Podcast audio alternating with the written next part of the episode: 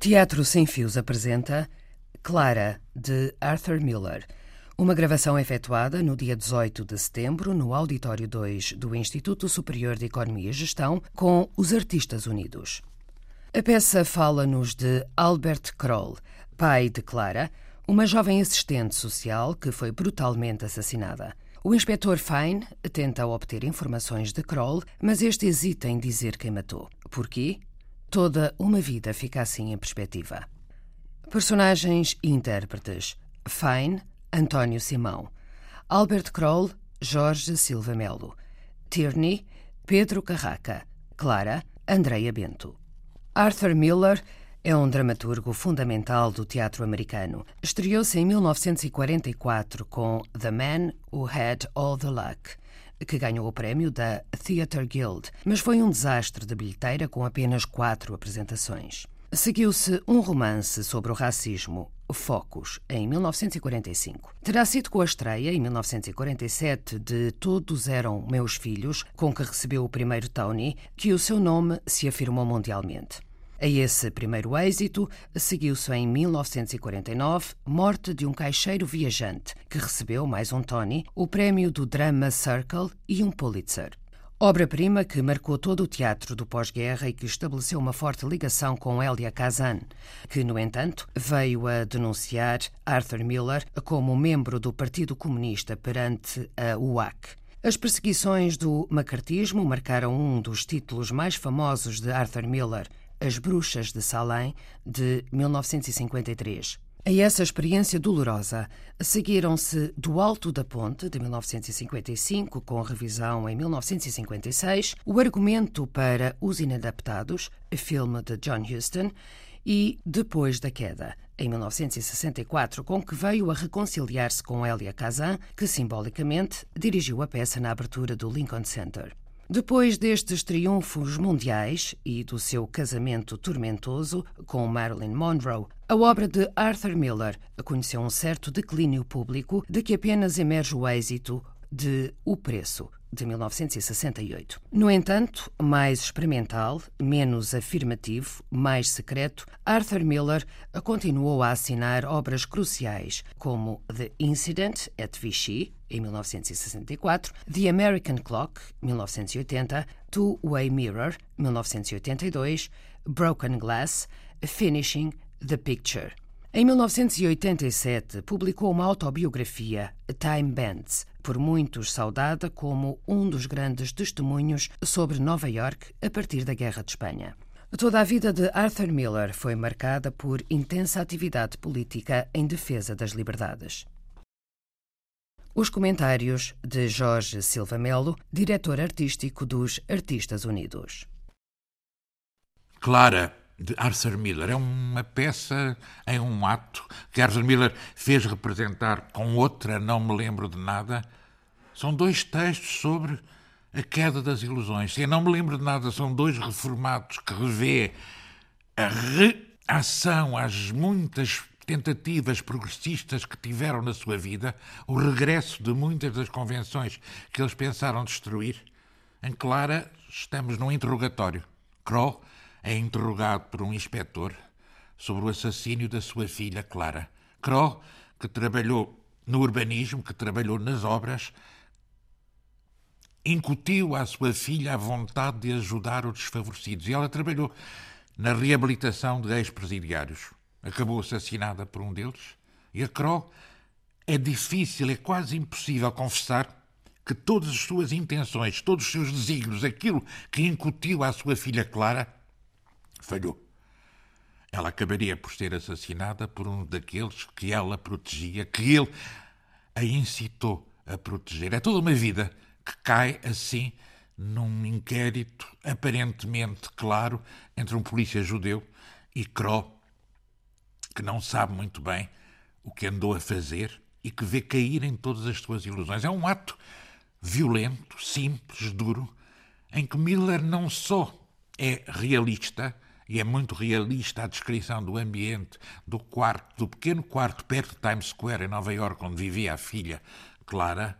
São reais os sons dos discos que aparecem na peça, Mas o ambiente é simultaneamente sonho, porque o realismo de Miller, desde as suas primeiras peças, A Morte do Caixeiro Viajante, todos eram meus filhos, do Alto da Ponte, o realismo de Miller é sempre tingido de um surreal, de um onírico, que aqui ganha uma dimensão de tragédia. Estamos numa tragédia e naquele tema que é tão caro a Miller, desde as Bruxas de Salem, desde do, do Alto da Ponte, que é a difícil confissão. Como é que é possível confessarmos que falhamos, que toda a nossa vida foi uma ilusão? Como é que é possível dizermos que nos enganamos? Como é que é possível a delação? E Miller viveu a delação nos tempos terríveis do macartismo, quando os seus grandes amigos o acusaram. É uma peça que já não teve o êxito que as primeiras peças de Miller suscitaram. Nem pensar em A Morte Caixa Viajante, nem pensar nos grandes teatros da Broadway. Ela foi feita longe, em pequenas salas, colhendo algum entusiasmo de profissionais, pouco dos críticos que acharam as peças muito sistemáticas, demasiado fechadas. Não é o caso agora. Agora a atenção a estas peças finais de Arthur Miller, como às peças finais de Tennessee Williams, é redobrada, vê-se nelas uma tentativa de romper justamente com os limites que o seu próprio teatro social empenhado tinha feito e vemos o sonho americano transformar-se no pesadelo onírico americano. Estamos no pequeno apartamento onde viveu Clara Kroll.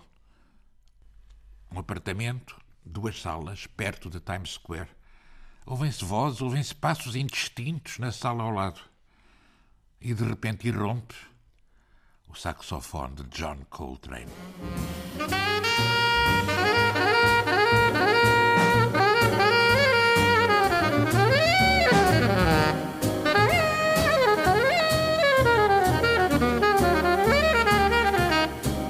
Ei! Que é isto? Parem lá com isso! Tierney! És tu? Desculpe, senhor inspetor. Toquei num botão do aparelho, mas foi sem querer. Manda o Douglas limpar esse disco a ver se tem impressões digitais. Podem ter estado a ouvi-lo. Está bem. Eu não toquei no disco. Ela devia fazer voluntariado a um louvor do Corpo da Paz na parede do escritório. Bem sei. E já agora quem é que vai dar comida ao periquito ali na cozinha? Aquele pássaro na gaiola. Queres ficar com ele? Não quer dizer, ainda morre. Está bem, leva-o. Mas a esses discos não é preciso dar de comer. Estou só a ver, mais nada. Ela tinha uma boa coleção aqui. Tinha. Então, como é que estamos, Sr. Kroll? Consegue ouvir-me agora? Sente-se melhor? Não consigo perceber porque não pensei nisso antes. Ela pode ter ido fazer esqui para qualquer lado. Chegou a vê-la, não chegou? Sabe quem eu sou? O inspetor. Porquê é que eu estou sempre a ver as imagens dela, da Clara? Estão a fotografar o corpo, Polaroids. Mas porquê é que as imagens me estão a aparecer a mim? Porque falta uma borracha na máquina, não é? A não ser que. Não, não está certo. De uma coisa tenho a certeza: quando olhar para estas fotografias, vai entender o que estou a dizer. Instalar o escritório num bairro destes cheiram sempre a gatos. Sr. Kroll, disse-me que viu como ela estava quando entrou no apartamento, não foi? É disso que estou a falar. Mas ela tem uma espécie de dedicação. É difícil contrariá-la. Uma borracha na máquina. Que ideia, meu Deus. Ai, rapaz. Não se preocupe comigo, vou ficar bem. Não tenha pressa, o choque é traiçoeiro. De qualquer forma, tenho de aguardar pelo médico legista. Não estava melhor numa cadeira? Dê-me um minuto, não quero levantar-me já. Temos tempo. Tempo? Foi o que disse. Que horas são? Uma e cinco. Nunca olha para o relógio. Não preciso. Já sabe quem eu sou agora? Sim. Desculpe tê-lo confundido com o Bert. É que são muito parecidos. Até a maneira como o inspetor se senta com as pernas cruzadas, a mesma atitude. Bem, não há assim tantos tipos de pessoas, como sabe. O Bert e eu. Sei que estou a falar do passado, mas fomos tão próximos durante anos e anos. Uma manhã, do nada, depois de eu andar a trabalhar para ele há pelo menos 10 anos, sem um único contrato, bastava um aperto de mão, bem, Nessa segunda-feira de manhã, chego com a minha equipa e os meus tratores e ele aparece e diz: O que estás a fazer, Albert? E eu respondo: Vamos começar a escavar. Ele ia construir umas 20 ou 30 casas, está a ver? Diz-me ele: Arranjei outra pessoa, Albert, desculpa. Foi assim, completamente vindo do nada. O homem era praticamente o meu melhor amigo. Aonde queres chegar com essa história? Não sei, acho que estou só a falar. É que nunca se pode pensar que vai ficar sempre tudo na mesma. O senhor é que sabe, mas a experiência que tenho é de que geralmente o melhor é falar sobre o assunto. O que não enfrentamos acaba por nos perseguir. Sabe o que quer dizer, não sabe? Agradecia que começássemos a falar, porque quem quer que tenha feito isto já leva um grande avanço sobre nós e eu quero apanhá-lo. Parece-me que ela já tinha sido assaltada antes. Não há quaisquer sinais de roubo desta vez. Pois é, agora me lembro. Estão duas chávenas de chá no fogão e a chaleira ardeu. Houve luta, mas não há sinais de entrada forçada. Encontramos 100 dólares na carteira dela. O televisor e o resto das coisas aí estão. Quem foi era conhecido. Ela estava a fazer-lhe um chá. Está a seguir-me? Ah, sim, sim, a fazer chá. Já falei à minha mulher. Que eu tenha conhecimento, não. Quer que eu ligue? Ah, não, não, não, por favor, eu falo com ela. Contigo eu consigo falar. Alguém para quem ela estava a fazer um chá. Sabe porque estamos aqui, não sabe? A minha memória vai e vem, mas sim eu. Tenta agarrá-la, Sr. Kroll. A que Clara foi atacada e assassinada. Não faço ideia. Estranho, estava no meio de uma reunião da comissão que gera o ordenamento do território ontem à noite, acho eu. Sim, sim, sim, ontem à noite. E de repente tive uma sensação. Senti uma angústia ao pensar nela. E quando cheguei a casa liguei-lhe, mas ninguém atendeu. E esta manhã no hospital também não tinham tido notícias dela. Ela trabalhava lá? Não é que tivéssemos grande contacto ultimamente, mas sabe, com este tipo de vizinhança resolvi vir até cá ver o que se passava. Dor de costas, inspetor? Não, é psicossomático. Tenho andado a pensar que é a altura de me reformar. O corpo tem voto na matéria. E que vai fazer? O que todos fazem. Sentar-me a olhar o mar num sítio qualquer, a pensar para onde foi a minha vida. Foi a ideia dela de vir instalar-se neste bairro, sabe? Ah, isso já vem de trás. Com 15 ou 16 anos arranjou um trabalho à noite, fazer voluntariado nos bicos, ensinando aquelas mulheres a cuidar dos filhos, nutrição, esse tipo de coisas. Ela nunca soube o que era o medo. Hum, reparei que a porta só tem uma fechadura. Até me admira que tenha fechadura.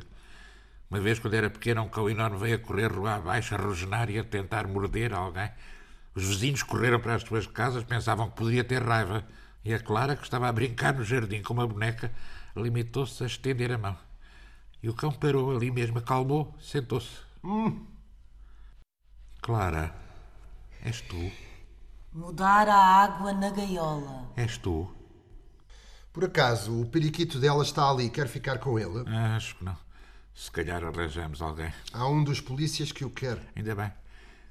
Com aquele pássaro era a mesma coisa. Tinha de ter sempre um pássaro. Deixava-os à solta, esticava o dedo, eles pousavam e ela punha-os na gaiola. Não sei onde foi buscar aquilo. Diz que não falei à minha mulher. Tem estado aí deitado desde que cheguei. Como se sente? Acha que já consegue responder a umas perguntas? Não consigo acreditar. Ela gosta de toda a gente. Uma certa atmosfera. Parece-me que ela nunca se casou, verdade? Casar? Não. Ah, não. Não ia dizer nada? Não, não. Pareceu-me ouvir vozes. Está um homem a tirar impressões digitais. Tenho a certeza que já sabe quem eu sou e onde estamos, certo? Como disse mesmo que se chamava, desculpe. Não há problema. Liu Fine. Ah, então é isso. Meu amigo chamava-se Bert Fine. Quantos anos tinha a Clara? Tem. Deixe-me ver. Tinha. O quê? Tinha. Oh, sim, meu Deus. Fez 28 de julho passado. Clara, és tu? Sou. És tu? Assim não chegamos a lado nenhum, Sr. Kroll. Não, não, por favor, eu estou consigo. É que tudo me parece tão irreal que eu. Eu compreendo, mas todos os minutos contam num caso destes. Vamos a isto. O que é que me pode dizer sobre a Clara? Por exemplo, este arquivo não refere qualquer paciente feminina. Bem, a Clara estava sobretudo interessada na reabilitação de presidiários. Ah, Trabalhou três anos na penitenciária de Botsford e também na de Mount Carmel. Ah, bom, essa é uma boa informação. Suponho que também tenha trabalhado com esses homens depois deles saírem? Sim, ajudou uma série deles. Mandaram-lhe cartas maravilhosas, idolatravam-na. Pois, imagino. Parece ter muito orgulho nela. Suponho que sim, mas ao mesmo tempo andava sempre preocupado. E tinha razões para isso. Matou a sua filha, Sr. Kroll. Só queria que se desse conta de como foi rápido e direto a responder. Reparou? Não houve rodeios. Desculpe se o choquei, mas por que não tenta dar-me respostas assim, rápidas e diretas? Eu não estou a querer. Eu compreendo que esteja perturbado. Meu Deus, tenho de avisar a minha mulher como não havia eu de estar preocupado. Está bem, está bem. É espantoso. A maneira como o inspetor disse está bem, está bem, é tal qual o Bert. Bem, não há assim tantos tipos de pessoas, sabe? Acabei de me lembrar de uma coisa para lhe perguntar, mas tenho uma certa vergonha. Diga-me. Não, é melhor não. Diga lá, vamos conhecer-nos melhor. Falta-lhe algum dedo do pé? Sim. Isso deprimiu? É do pé esquerdo. O que é que isso tem de espantoso? Já podemos trocar de rins, de corações e daqui a uns 10 ou 20 anos estaremos todos a trabalhar para duas ou três grandes empresas. Então ao seu amigo e a mim falta-nos um dedo do pé. E depois? Não me acho nada de especial. Você acha-se especial? Não posso acreditar que isto esteja a acontecer. Porquê? O seu amigo provavelmente perdeu na guerra, não foi? Foi, sim, em França. Você tem ideia de quantos homens perderam dedos do pé esquerdo em guerras? Acabei de me dar conta, nunca tinha pensado nisto assim. Mas dois ou três anos antes de nos afastarmos, o Bert tornou-se um filho da mãe da primeira. Pelo menos já aprendeu alguma coisa esta noite. Já andava a enganar os fornecedores e ninguém conseguia cobrar-lhe nada sem o ameaçar com um processo. Devia estar feliz por me ter livrado dele em vez de. Deu-lhe um ataque de sentimentalismo, foi? É. Tenta sempre dar o benefício da dúvida. Quer dizer, ao mesmo tempo, o Bert era capaz de ser gentil, inteligente, generoso. Meu Deus, Sim, e depois dá-lhe um murro no estômago. não é? Não me lembro de antigamente as pessoas serem tão complicadas. Porquê complicadas? Quer dizer que acha que Acho que nada mudou. Bem, vamos voltar à sua filha, pode ser? tem filhos? Um. Não se matou, pois não? Não é caso para ficar deprimido. Muitos fizeram o mesmo durante a guerra do Vietnã, provavelmente centenas deles. A nossa estatística provavelmente cruzou-se, a do seu amigo e a minha. É normal que isso aconteça algures no gráfico. O mesmo com a sua filha, provavelmente. Devia haver uma probabilidade de 9 para 10 de a sua filha estar perfeitamente bem aqui. Mas pode ter dito a coisa errada, ao tipo errado, na hora errada e. Estamos sempre a um passo de uma estatística, Albert. E o que acha de voltarmos ao que interessa? E por que não se levanta? Ande lá, amigo, sente-se na cadeira. Alguma vez conheceu algum dos amigos dela, algum sócio, alguém que ela conhecesse? Deixe-me pensar. É, é isto que me estou a referir, Albert. Tem sempre de fugir às perguntas? Responda de uma vez. Alguma vez conheceu algum dos amigos dela? Estou a tentar lembrar-me. Está bem, está bem. Mas eu disse um amigo, um qualquer. Bem, sim, claro que sim. Alberto, isto é simples. Você é tudo o que tenho, mas é preciso que colabore. O que é que se passa? Está com medo de contar alguma coisa embaraçosa? É isso? Não, não, eu apenas Qual é o problema? Quer encontrar o homem, não quer? ouvi uma coisa a cair nas teclas de um piano há pouco. Sim, eu também ouvi. Deve ser o Douglas a andar à caça de impressões digitais. Mas eu não me lembro da Clara ter um piano. Este é o apartamento dela ou não? Parece. Não estou a seguir. Estou a pensar que talvez devesse esperar antes de responder a mais alguma pergunta. Esperar pelo quê? Ah, ah, Quer dizer, pode ser que tudo desapareça, não é bem desaparecer. Mas não serem tão definitivas. Para ser sincero, eu ainda não percebo qual é a necessidade. Ela não é o tipo de rapariga. Não sei como explicar. Quer dizer, não há necessidade disto tudo. Estou a ver. Está. Mas é a Clara, a sua filha, porque outra razão estaria aqui. O que eu acho é que você se esqueceu que ela tinha um piano aqui. Mas toda a gente gostava da Clara. Todos menos um. Um em toda a cidade. E basta. Um basta. Agora me lembro. Cheguei a tocar nesse piano uma noite. Claro. Diga-me, quando me falou que tinha conhecido amigos dela, como é que isso aconteceu? Ela levava-os à sua casa? Sim, a casa. De facto, no Natal passado, um sujeito. Não estou a tentar esconder nada. Ainda bem. Era um colega de trabalho, um paciente? Ele tinha estado preso, mas estava cá fora há uns anos. E, e que tipo de relação tinham? Eram só conhecidos? Não, acho que era mais que isso. Sim? Porque foi ele condenado, sabe-me dizer? Homicídio. E quem é que ele matou, sabe? A namorada. Apanhou o quê? 10 anos por aí? Por aí, não me recordo. Como se chama o indivíduo? Tenho de pensar um minuto. Força. Ela trabalhava em Botsford, foi o que me disse. Sim. Ela esteve naquele motim que lá houve no verão passado. Ah, fizeram-na refém. Puseram-lhe uma faca ao pescoço. E quando acabou, voltou direta para lá. É, aposto que não a conseguiu demover, não é? O que é que eu lhe poderia dizer? Sim, sobretudo porque no fundo ficou orgulhoso de ela ter feito aquilo, certo? De certo modo. Claro. Clara, Sim, pai. és tu. Para quê?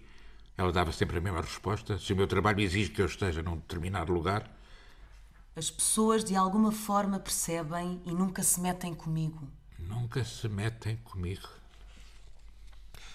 Está a tentar lembrar-se do nome do sujeito, não está?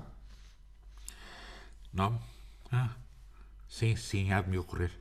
Você trabalha em terraplanagem? Já há uns anos que não, não aguentava mais das pernas. Ah, fazia o trabalho duro? Claro, escavei muito no meu tempo. Ao final do dia fica-se de rastros. E agora está reformado? Não, estou na Ruggeri. Ruggeri, Construções Ruggeri? Construções, estradas, pontes, material pesado em Nova Inglaterra. Cá também, não é? Isso é o irmão, o Petsy. Certo. Teve alguns problemas a dada altura, não foi? É? Certo. Você não é fácil de destrinçar, pois não? O que é que faz na Ruggeri? Um pouco de tudo. Tomo conta da sede em Poughkeepsie. Trabalho com o Charlie, não com o Petsy. O Petsy esteve preso uns tempos, não foi? Mas são empresas completamente distintas. O Charlie nunca teve problemas. Quer dizer, não há atrapalhadas aqui, se é isso que está. Pois. E que tal se nos concentrássemos realmente no nome desse tipo que a sua filha trouxe para casa? A sua mulher não se lembrará? Não, não. Eu ligo-lhe se não me lembrar do nome. Mas eu sei que me vou lembrar. Telefone-lhe você, se quiser. Não, daqui a pouco, se eu. Se eu. Deixa-me ver. Vamos tentar reconstituir a situação. Onde é que você vive? Na cidade? No campo? No campo. Costumava ter uma estufa ao lado da casa. E que tipo de homem era ele? Judeu, irlandês, italiano? Hispânico. Ah, José, Pablo, Frederico, Luís. Não. Alto, baixo. Estatura média. Ela trouxe-o de carro. Alugaram. E o que aconteceu depois? Ela estacionou, saiu do carro e você veio ao encontro deles? Eu estava cá fora, no trator, a tirar a neve. E continuo. Ela deu-lhe um beijo, apertou-lhe as Não, mãos deu-me um beijo. e disse papá ou pai? Pai. Eu quero que conheças eh, quem? Já ouviu falar de bloqueio mental, Kroll? Fez a universidade, certo? Não, só o liceu. Parece um universitário. Fui logo trabalhar. É frequente, como deve saber, bloquearmos coisas que nos envergonham. Eu sei. Coisas que nos fazem sentir culpados. Entende o que quero dizer, não entende? Eu vou lembrar-me. É que ainda estou meio. Este animal esconde-se cada vez mais fundo, enquanto nós estamos aqui sentados, Albert. Estou a tentar, eu quero ajudá-lo, mas está a ser difícil manter-me. Eu compreendo. Passaram a noite em sua casa. Sim. E. Dormiram no mesmo quarto? Sim. Já me podia ter dito isso, não podia? Acabei de dizer. Mas não. Eu tenho de arrancar tudo de si. E por que esticar tanto esta conversa? O que é que quer que eu faça, Albert? Vai ajudar-me ou vai continuar com os rodeios? Luís, Ah, sim é que é. Luís quê? mas porquê é que eu vi isso assim, como se fosse no ecrã? Talvez o choque. Agora vamos ao apelido. Isto ajuda muito, Albert. Não me leva mal, mas como se sentiu em relação ao facto de eles terem dormido juntos na sua casa? E já agora, como estava ele vestido? De casaco, blazer e sobretudo. Casaco de xadrez, um casaco de flanela curto. Muito bem. E compreendo que se algumas destas questões forem mais delicadas, é só para ajudar a trazer de volta. Compreendo. E a sua mulher, onde estava ela nessa noite? Foi até ao carro? Não, estava na cozinha a fazer o jantar. Então, vocês os três entraram para a sua casa, foi? E a Clara disse: Mãe, quero que conheças o Luís. Ela de certo que vos disse o apelido ou não? Ah, ok. Como reagiu a sua mulher quando o viu? Ou ele não era o primeiro ex-prisioneiro que a Clara levava para casa? Não, foi o primeiro. E ela provavelmente deduziu logo que havia uma relação mais íntima entre eles, não é assim? Como é que se chama a sua mulher, já agora? Jean, sim, é verdade. E como reagiu ela a, a um porto-ricanho de casaco de flanela? A Jean era uma bailarina. Desculpa? Era bailarina na Broadway há anos, quando nos conhecemos. No mundo dos espetáculos estão habituados a lidar com todo tipo de pessoas. Certo. Posso lhe dizer que comandei uma companhia de negros durante a guerra. Passei três anos daqueles homens. Hum. Mas, para lhe dizer a verdade, havia alturas em que desistia daquelas pessoas. O que quero dizer com isto é que. Você sabe. Não, não sei o que quer dizer. Bem, passei mais tempo com eles do que é costume. Diga-me, o senhor e a sua mulher Jean sabiam que esse sujeito tinha estado preso por assassinar a namorada? Ai, não. Eles só falaram disso depois do jantar. E gostava de saber como é que esse assunto veio à baila. A Clara é que começou a falar nisso. Tinha mesmo orgulho na reinserção dele. E você? Posso perguntar-lhe como se sentiu em relação a isso? Acreditou que fosse possível? A reinserção? Estou apenas a tentar reavivar alguns dos seus sentimentos, percebe? Quero eu dizer, quando a sua filha lhe disse o Luís esteve preso, pai, assassinou a namorada, o que foi que sentiu? Eu. Clara, és tu. Pai, És tu. Senti-me orgulhoso Hum? Porquê? Porque a minha filha estava a praticar o bem, Hum, certo. A que tipo de bem se refere? trabalhando com homens daquele género. Um dos quais provavelmente matou a sua filha. Sim, mas Mas. Estou cá a pensar, Albert. Sente-se culpado por não ter na altura batido o pé? disse que tinha orgulho na minha filha. Eu tenho que ser brusco consigo, Albert. Você está a querer dizer-me que ficou ali, sereno, e depois deu as boas noites, correto? Que quando a Clara subiu as escadas para o seu quarto de solteira com um assassino condenado, você estava a arrebentar de felicidade? Eu não disse isso. Então o que é que está a dizer? Não estava furioso e não estava feliz, então como é que estava? Eu estou só a tentar ajudar, mas você está a bloquear isto e penso que é por isso que não me consegue dizer o nome dele, porque se recusa a lembrar o que sente. Já foi há muito tempo. Dois meses? Ok, vamos acalmar. Deixe vir tudo ao de cima naturalmente. Desculpe se parece que estou a pressioná-lo, Albert. Não faz mal. Estou a dar o meu melhor. Parece-me que estamos os dois do mesmo lado, certo? Não me leva mal, mas eu pensava que o inspetor, sendo judeu, ia mostrar-se um pouco mais compreensivo com este tipo de situação. Quer dizer, de repente, depara-se com um homem assim desfavorecido e a reação natural seria. Sei o que quer dizer. Eu costumava ser assim. Costumava ser muito compreensivo, mas desisti. Estou a ver. Não pude evitar o problema. Acabei por ter de o enfrentar. Tenho os meus limites. Judeu ou não judeu, penso que um homem que corta a cabeça a uma mulher é um criminoso. E se ele for discriminado e teve uma infância dura, só lhe posso dizer que a maioria dos porto-ricanos não se torna criminoso e cresceu no mesmo contexto. Costumava fazer muitas perguntas sobre a vida, mas nestes últimos anos limitei-me a duas. O que fez o tipo e consigo prová-lo. Se a mãe não lhe deu a atenção devida, não é problema nosso. Concorda ou não? Não sei como explicar. Mas concorda com o que acabei de dizer? Claro, mas, Mas o quê, Albert? não consigo explicar. há duas coisas nele que me fazem lembrar de ti, papá. É terno e é forte. E passou por dificuldades que não conseguimos sequer imaginar. Mas isso tornou-o mais profundo, percebe? Fê-lo amar mais a vida. Eu não percebo muito sobre a mente humana, querida. Como pode um homem matar uma mulher? Mas tu também mataste. Na guerra é diferente. Mas compreendes o que é a ira. Não estavas a disparar à distância nem a lançar bombas de um avião. Tomaram-nos desse salto, Clara.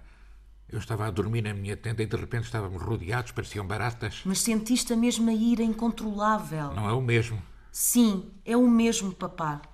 Eu conheço a história. Quando agarraste aquele japonês e o torceste até lhe partires as costas, era a força da ira. Mas este homem matou uma mulher. Ele tinha a ilusão de estar a defender a própria vida. Não voltará a ter essa ilusão. Tu sabes como eu sou, querida. Estou sempre pronto a acreditar no melhor de cada um. Eu sei. Mas mesmo assim não compreendes. Não, querida. Antes de nos irmos deitar, a não ser que não queiras mais nenhum comentário da minha parte. Claro que quero. De ti sempre. Ao jantar tive a sensação que tu eras uma medalha que ele usa ao peito. Para ele, és como um troféu. Isso não é necessariamente uma coisa má. Não.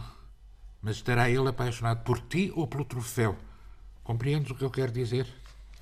Nada está definido, papá. Deus te abençoe, Clara. Onde se passou isso? Numa ilha? A luta dentro da tenda? Sim, nas Filipinas. Eu estava a falar. Claro que estava, desculpe. E não tinha consigo nenhuma espingarda, nenhuma arma? Estávamos todos a dormir. E depois tive que meter os homens dentro de um caminhão e levá-los para a tenda dos primeiros socorros. Senti um líquido. Quando olho para baixo, vejo as minhas entranhas todas de fora. Tive de conduzir só com uma mão. Mas pergunto-me se devia ter contado esta história à Clara. Passou a vê-lo como um herói. De certa forma. Sabe, Albert, uma ferida tão profunda pela barriga acima vai com um homem para a cova. Eu sei. Tem uma ferida assim? Meu Deus. Ouça, não vai telefonar à minha mulher, pois não prometam. Como lhe posso prometer uma coisa dessas? Eu tenho de saber quem ele é. Eu sei que me vou lembrar de só uns minutos. Seria muito pior se ela soubesse através de uma voz estranha ao telefone. O inspetor tem razão. Há uma coisa da qual me envergonho um pouco. Não disse à Clara o quanto aquele homem me desagradava. Pois. Mas sabe, ao mesmo tempo. Ela sempre foi uma rapariga séria. Nunca se vestiu para os rapazes como as outras raparigas. Nunca tinha havido namorados? Poucos. E desta vez estava tão empolgada, tão animada, sabe? Quando falava deste rapaz. Nunca tinha visto este lado dela. E por isso não teve coragem de lhe dizer. Foi. Mas a sua mulher percebeu logo que ele era perigoso, foi? Sim, foi. Bem, estou a ver porque é que vai ser um telefonema difícil de fazer. Terrível. Quer dizer que você encorajou ativamente a sua filha. Não foi bem encorajar. Vá lá, Alberta, o que é que está a impedi-lo de falar? Não estou aqui para julgar ninguém. Só quero Faz agora um ano que eu vim à cidade para comprar música. discos. Não, eu cantei igreja, já cantei em algumas sinagogas. Fui profissional, depois da guerra cantei em seis musicais. Aliás, foi assim que conheci a Jane. É uma caixa de surpresas. Eu não sou uma pessoa complicada, de qualquer maneira eu, Disse sinagogas, mas não é judeu ou é? católico. Mas gosto de música litúrgica. Onde é que eu ia? Ah, sim, nessa noite jantei aqui. Já não me lembro que estou a falar disto. Está envergonhado porque não bateu o pé. Ah, sinto que estou sempre quase a adormecer. Bem, o choque é traiçoeiro. Você jantou aqui nessa noite? E ela estava com uma amiga, uma psicóloga de Bellevue, acho eu. Uma mulher? Uma mulher. Continua? Um bocado mais velha, acho talvez uns 35, 40. Não que isso signifique. Para de enrolar. Não sou de fazer juízes de valor. Tento apenas contar o que aconteceu. O que é que aconteceu? Eu tinha chegado tarde e a Clara acompanhou a amiga até ao carro, passados 10, 15 minutos. Comecei a ficar preocupado, fui até à janela. Ela estava, estava encostada ao carro a conversar. E essa mulher pôs a cabeça fora do carro. Elas beijaram-se? Sim. Está a ver o que eu quero dizer. Agora é que me está a dar a história. Então, por outras palavras, Não estou a sugerir necessariamente. o que me está a querer dizer, Albert, é que foi para si um alívio ver a sua filha envolvida com um homem, mesmo sendo um assassino porto-ricanho vestindo o casaco de flanela que você Acho que sim. é perfeitamente compreensível. Não se lembra do nome dessa mulher? O nome. Eleanor Ballen. Agora sim, estamos a avançar. Não entendo porque estou a ver o nome como se estivesse num ecrã. Está a chegar lá, é um homem e tanto. Ele trabalhava num aeroporto. O tal Luís, em qual? Aproximei-me do carro para ajudar com a mala. Ele tirou-me das mãos e disse a rir que sabia tudo sobre carregar bagagens e veio a propósito disso. Mas não sei se mencionou o nome do aeroporto. Tudo bem, continuo. O apelido Mercado diz-lhe alguma coisa? E Sendero? Vamos tentar de outra forma e tente acalmar, está a dar resultado. Tenho a sensação que tem uma razão política para não querer culpar uma minoria por este crime? Ou estou enganado? Não é bem política, mas. Mas como presidente da Comissão de Gestão do Território, tenho sido muito pressionado para aumentar ou baixar as medidas dos lotes. Agora tem de se ter um terreno de 10 mil metros quadrados. Para se construir uma casa. Há muita gente que quer que aumente para 12 mil ou até para 16 mil. E quem queira que diminua para 4 mil ou menos. É então uma questão racial. Não apenas racial, é também para afastar famílias com menos posses ou para as deixar entrar. E qual é a sua posição? Temos de deixar entrar. Não posso defender outra coisa. Senão acabamos por ficar com uma sociedade dividida. Aliás, ainda acabamos processados pelo governo por discriminação. Se tornarmos obrigatório ter um terreno de 16 mil metros quadrados para se construir uma casa. Mas é um assunto que tem despertado reações muito violentas dos dois lados. Quão violentas? Olha, houve uma altura em que a polícia nos disse que devíamos afastar a nossa mesa de jantar da janela. Roubaram umas quatro ou cinco caixas de correio. E uma vez puseram um rato morto no assento do meu carro. Coisas de gente doida. Acha que podem ter a ver com isto? Não, não, não posso acreditar. Noutras palavras, se tivesse sido um porto-ricanho a matar a sua filha, para si era muito embaraçoso depois de tudo o que tentou fazer por eles. e os apelidos Menéndez, Carrillo, Lostados. O que, fo- o que foi? Sim? Que horas são? Uma e cinco. Já disse isso antes. É mais tarde então, veja no seu relógio. Mas perdi os óculos. Ouça, Albert. Está a ouvir-me? Ainda se sente culpado por causa do nome, não sente? Compreendo a sua situação. Não contou a verdade à Jean sobre a amiga da Clara. Não se impôs quando nunca acreditou que este homem estivesse reabilitado. E defendeu publicamente que esta gente devia integrar a sua comunidade, quando sabe lindamente que são capazes de tudo o que lhes vier à cabeça. São porcos e irresponsáveis e vão baixar o valor da sua propriedade, transformar toda aquela zona numa favela. Está engasgado com esse nome. Corrija-me se estou errado, porque não consegue parar de mentir.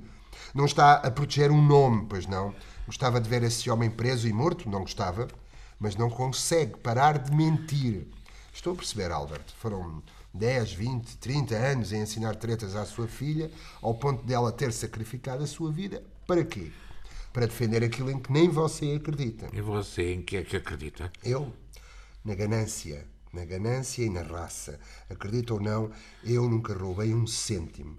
Mas se me perguntar no que acredito que move este mundo, eu digo-lhe a ganância e aquele secreto contentamento que aparece quando a nossa raça fica em primeiro.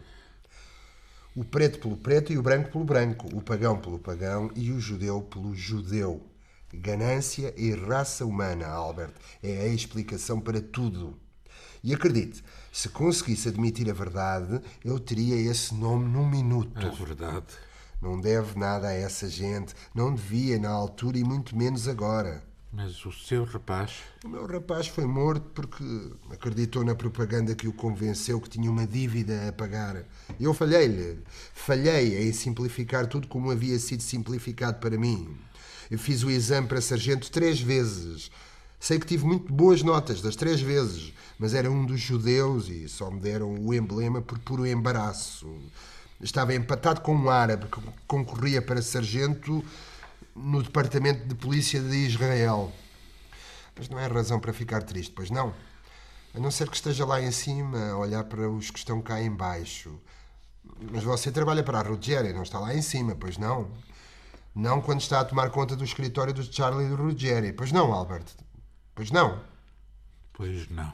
Estou a referir-me aos subornos para aqueles túneis, autoestradas e pontes, não é? É o Albert que carrega a mala ou o quê? Bem, eu não tenho nada a ver com isso, mas eh, naquele escritório tem que ser um de nós, Albert. E então o nome? A Clara deixou-nos, homem. Não há motivo para continuar com este peso. É um de nós. Admita isso a si próprio e vai ver que esse nome sai neste instante. De facto.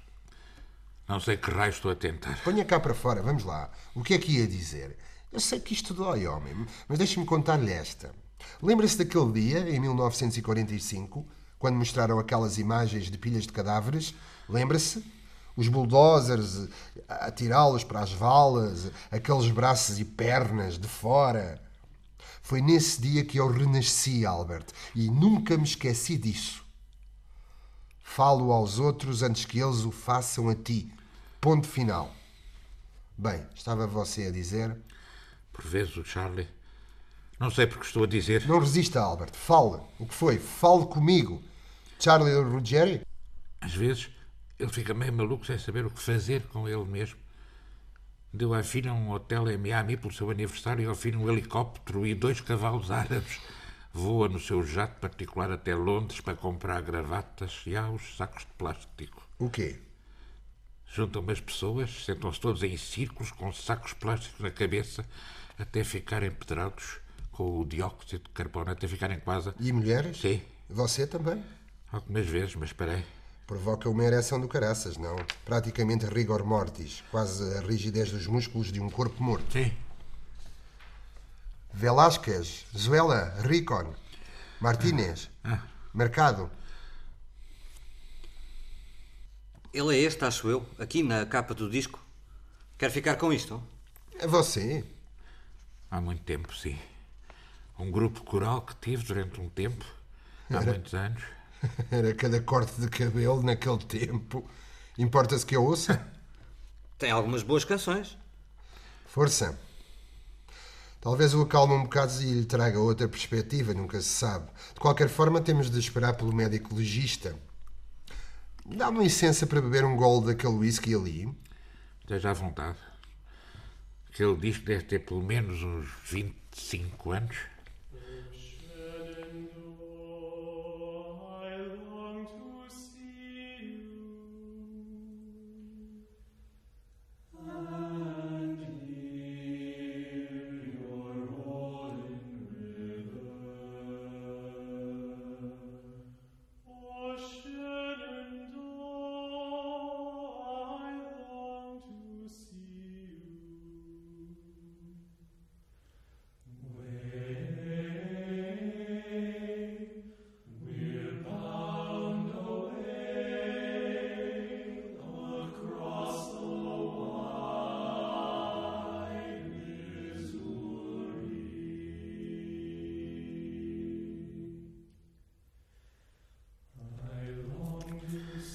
Santo Deus. A mamãe disse que te pedisse. Não, não, não. Não é para ouvires. Talvez quando fores mais crescida. Mas eu quero. Conta, papá, por favor. Quando a guerra começou, estavam tão desesperados para oficiais que nos aceitavam mesmo sem um curso superior. Quando me tornei oficial do exército em Bening, mandaram para o Mississippi um acampamento a uns quilómetros de Biloxi. Meu Deus, ouve só isto. A maioria dos oficiais eram do Sul e eu tinha dificuldade em perceber o que eles estavam a dizer.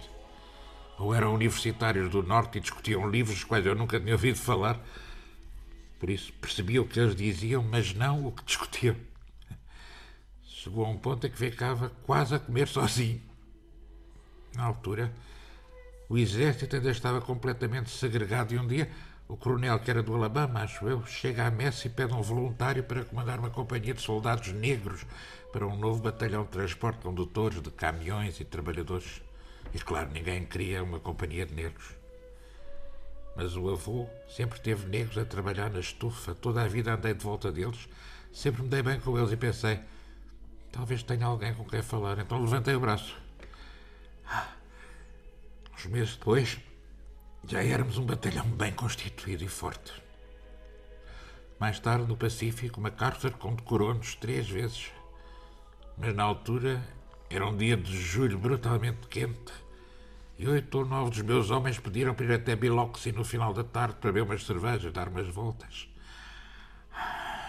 Umas horas mais tarde, recebo uma chamada a avisar que o meu batalhão ia ser linchado, que estavam a ser perseguidos e que precisava de os socorrer urgentemente. Corri até ao escritório do coronel, mas este recusou-se a tomar uma atitude. Eu disse-lhe: Ouça, eu não tenho praticamente patente, ninguém me vai dar ouvidos. Ele não quis saber.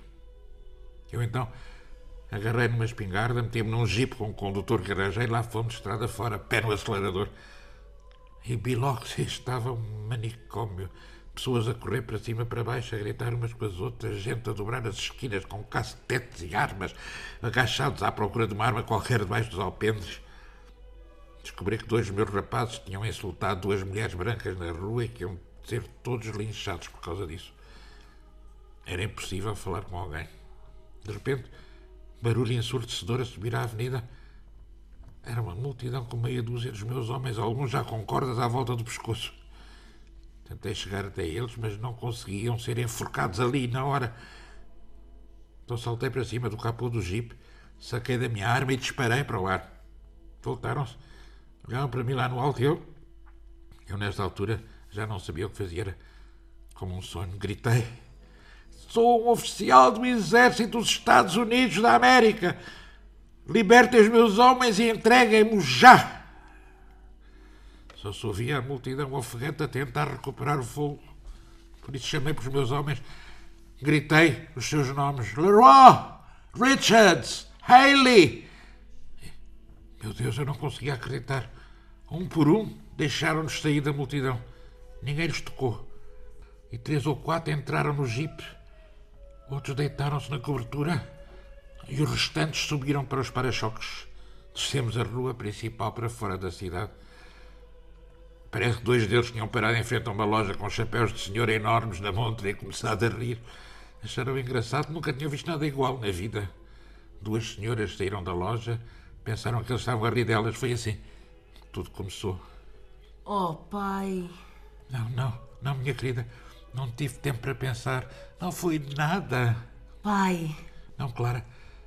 Quando dei por mim, estava ali parado com a arma na mão. Oh, meu querido paizinho. Tem cuidado, querida. Minha maravilhosa Clara. Tenho tanto orgulho em ti. Clara. O médico legista. Hernandes. O quê? Luís Hernandes. Trabalhou no aeroporto de JFK para a Panamérica.